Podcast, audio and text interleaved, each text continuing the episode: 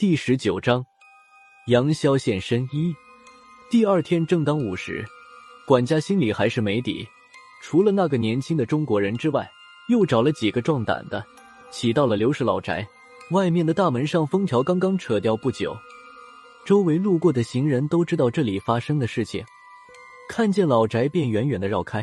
现在虽然是中午，大太阳照着，但这里还是显得很冷清诡异。进了老宅，中国人在四周转了一圈，他越往里面走，眉头就拧得越紧。转了一圈回来，他的眉头已经拧成了一个疙瘩。中国人在大宅里看完，他自己谁也不理，自顾自低着头，看着脚下的土地，像梦游一样出门向西一路走去。管家不知道出了什么事，怎么叫这个中国人，他都不答应。管家只好锁了大宅的门，带着手下一路追了过去。这一路居然走了两个多小时。就在管家众人即将累趴下的时候，中国人终于在一处公共墓地前停下了脚步。他好像看出了什么，和管家耳语了几句。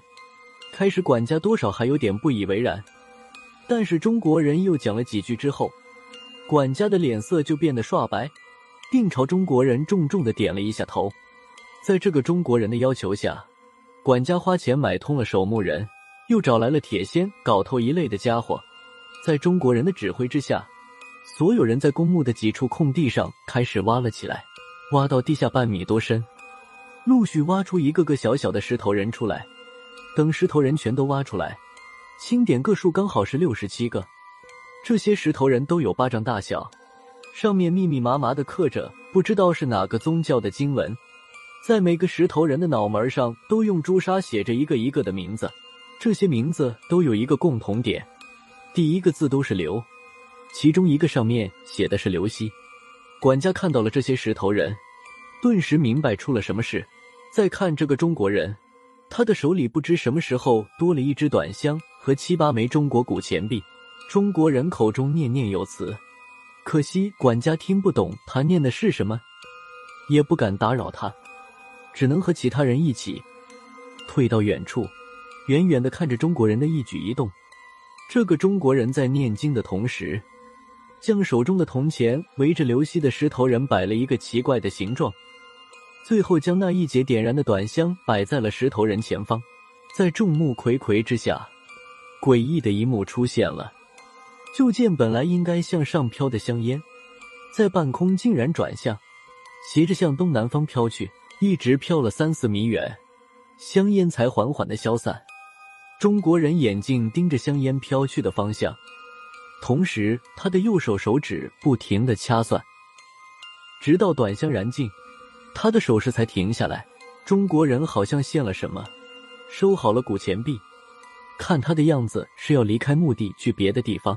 好在管家多了个心眼儿，跟着中国人进墓地之前。就让人回去将汽车开了过来。瞧见汽车，中国人倒也没有反对。上车之后，只是司机一路向东南方向开去，开了将近一个小时。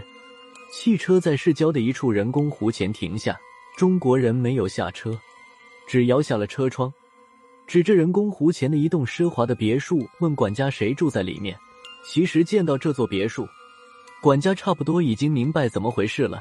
这座别墅的主人也是当地的富豪家族。论起来，这个家族的几代之上也是到泰国来避战乱的华人，只不过为了融入当地社会，选择了通婚。几代通婚之后，华人的血脉已经微乎其微了。不过，这个家族还是保留了马的姓氏。在刘希出生之前，两个家族就已经明争暗斗多年，虽然表面上还没有撕破脸。但是台下已经势同水火了。几年前，在争取一个新区的发展计划中，刘氏家族狠压了对方一头。之后，马氏家族连续几起投资失败，传闻刘氏家族在里面起到了关键的作用，让其大伤元气。之后很长一段时间，马氏家族都没有什么起色，在外人眼里，富甲一方的大家族就要没落下去。管家跟中国人讲明了始末原委之后，年轻的中国人冷笑了一声，让管家去查刘家大宅出事前后。这座别墅里有没有什么外人进驻？事实证明了“有钱能使鬼推磨”这句话不光在中国，即使到了泰国也是好用的。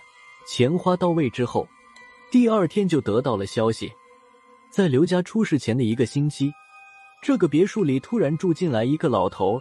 自打这个老头住进来，别墅里原本的管家和佣人都被赶到了别的住处。只留下了本家几个年轻人来服侍本家家主和这个奇怪的老头。